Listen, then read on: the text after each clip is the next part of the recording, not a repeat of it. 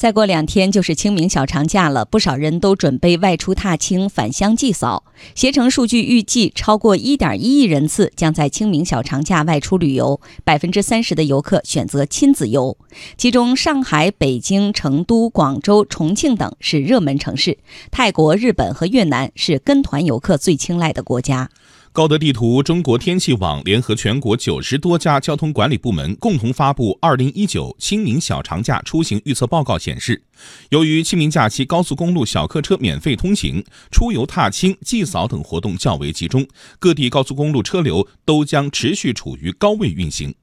高德地图交通分析师熊振宇介绍，其中四月五号清明节当天上午十点到十一点，拥堵程度会达到最高峰值。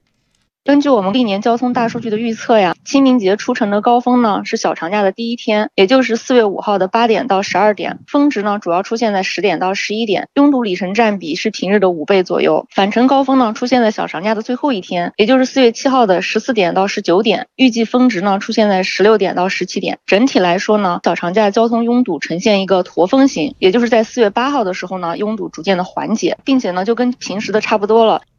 报告显示，清明小长假期间，南方高速路段的交通压力高于北方。其中，珠三角地区的高速公路拥堵里程占比最高，其次是长三角、京津冀、成渝地区。提醒大家避开容易拥堵的路段。清明小长假期间，在全国各大景区中，杭州西湖风景区出行热度最高，其次是西塘古镇、凤凰古城、中国百里杜鹃风景区、龙门石窟、乌镇、黄山、太湖、源头处风景区等。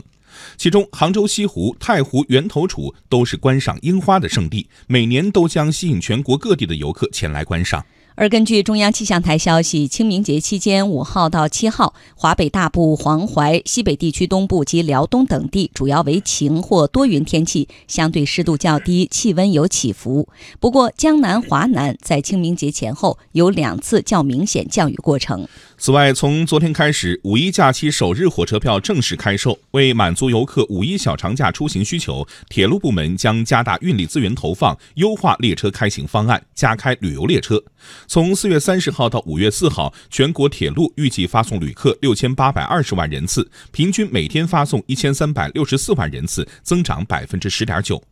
中国铁路总公司有关负责人介绍，越来越多的旅游城市通达高铁，高铁游正成为一种新的时尚。铁路部门在部分大中城市和张家界、武夷山、井冈山、桂林、银川、敦煌等旅游城市间安排开行三十四对直通旅游列车，助力旅客便捷出游。